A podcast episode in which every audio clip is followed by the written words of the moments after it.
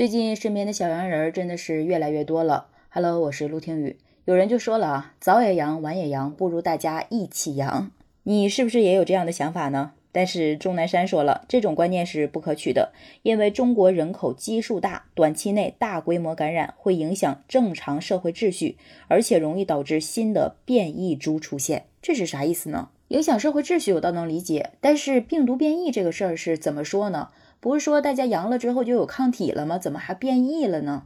我不知道你会不会有跟我同样的想法，但是出于好奇，我就了解了一下。对于我这么没文化的人来讲啊，这个事儿要是说起来，还真的是比较科学了。他说，无论是达尔文的进化论还是综合进化论，基本原则都是变异加选择，还有一些其他因素。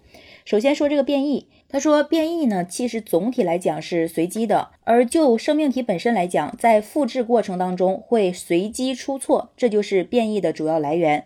生命做不到百分之百的准确率，这样太耗能了。当然，系统内还有一套修复系统，用于质检和修复。据说呢，这个修复系统也是拿了好几次诺贝尔奖的，但是修复也不能达到百分之百。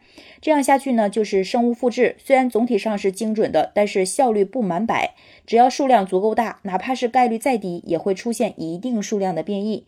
再加上其他一些外界因素的诱导，就会叠加变异的来源。比如说一些药物就会增加突变的几率，也正是因为如此，哪怕是同卵双胞胎，它的 DNA 都不完全一样，甚至世界上找不到一模一样的两个细胞。依据这个科学理论，再说到新冠病毒，说新冠病毒呢进入体内也是一个快速复制的过程，所以只要是复制，肯定会出错，这就是变异材料的来源。然后呢，再说选择。他说，其实，在进化上，选择有很多种，比如说正向选择、中性选择和平衡选择。一般情况下呢，做进化生物的人比较关注正向选择，就是在数据上看到某一点位的频率在逐步积累，最后成为优势位点，超过野生型。说白了就是优胜劣汰。举个例子来说呢，就是假如在甲的身上有新冠病毒 N 个品系。假定这些品系在甲身上很安逸，处于中性，但是当它传染给乙的时候，可能就把这 N 个品系直接传染给乙了。但是乙的身体条件和甲不一样。比如说，他的免疫系统不一样，身体的健康状况不一样，内环境不一样，等等吧，就是这些个因素，就导致这个时候呢，乙就对这个 N 个品系进行选择，于是可能就有 M 个品系被淘汰了，于是呢，这个乙的体内就剩下 N 减 M 病毒品系就被选择了，就这样层层筛选。样本量越大，选择压力越强，那么就越能选出更强的毒株。这也就是为什么病毒在越大的群体感染的时候，越容易出现新毒株的缘故。简单来说，就是感染的人数越多，复制的次数越多，出现新的变异就越大。而更多的人感染，造成更大的选择压力，于是呢，就选出了最有优势的那个毒株。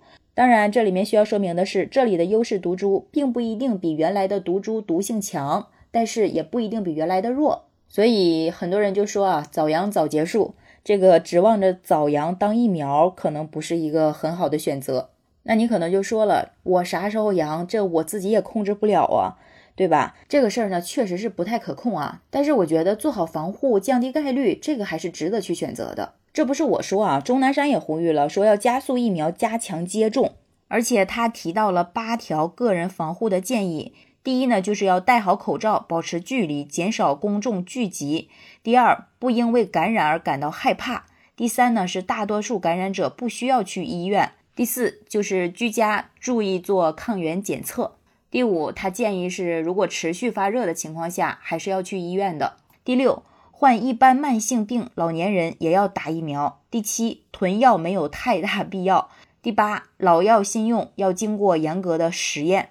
这么一看，防护还是真的很重要啊，所以早阳不如晚阳，晚阳不如不阳呗，是吧？你觉得呢？好了，就聊到这儿。我是陆听雨，喜欢我的节目就订阅陆听，期待你的订阅、转发和好评，拜拜。